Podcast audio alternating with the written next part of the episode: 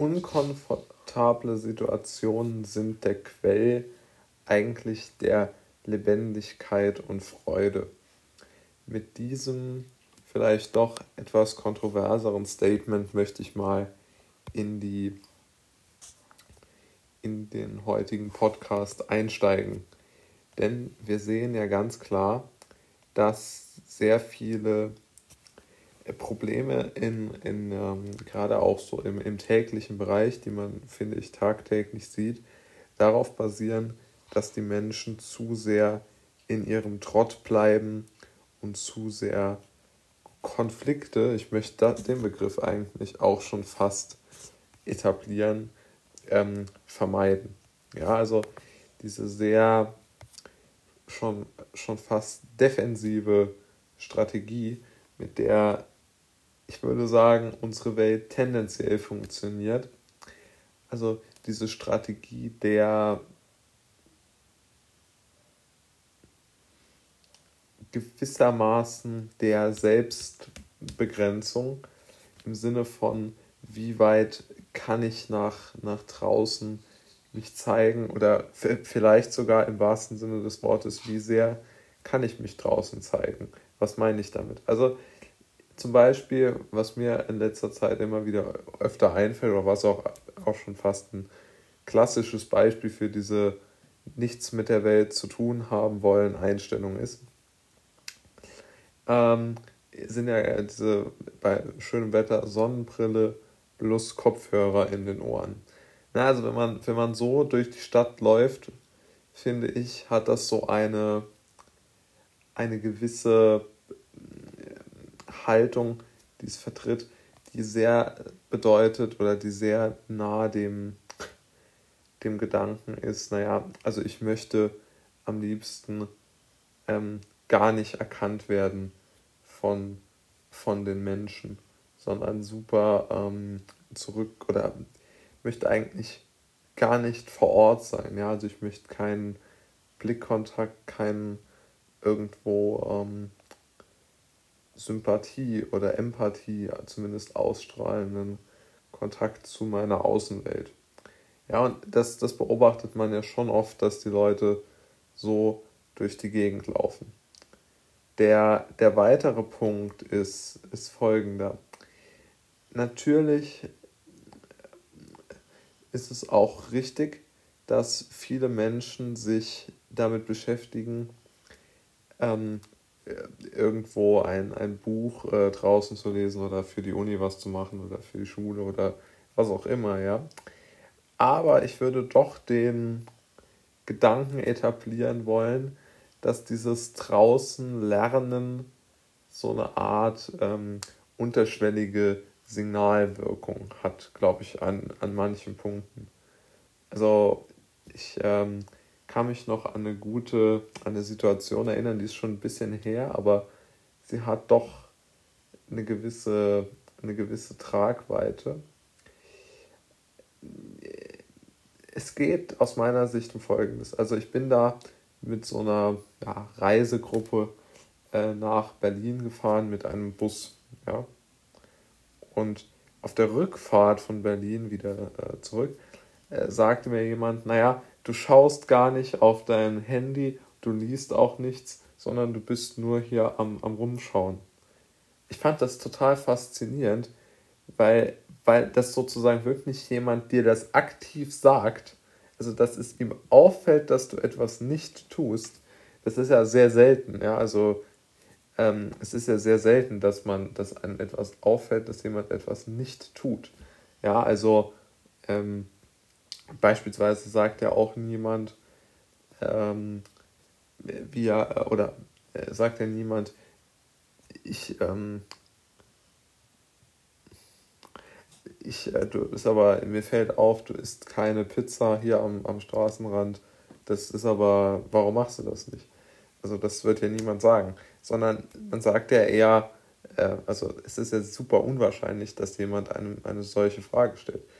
Und diese drei Punkte, die ich jetzt mal aufgelistet habe, also Sonnenbrille, Kopfhörer, dann dieses draußen Lernen, um es mal so zu formulieren, und natürlich das allseits beliebtes Smartphone oder Tablet oder was auch immer, Laptop, ähm, da, diese ganzen Signale, also die so eine unheimliche Beschäftigungsfülle im eigenen Leben signalisieren sollen, sind aus meiner Sicht nur, oder in vielen Fällen nur 100% gibt es nie. Vielleicht sind es auch nur 40% oder 30%, aber ein substanzieller Anteil davon sind nur aus meiner Sicht wirklich sehr merkwürdige Ersatzhandlungen dafür, dass, ähm, ich weiß nicht, dass, dass einfach so ein Kontakt zur Außenwelt verhindert werden soll.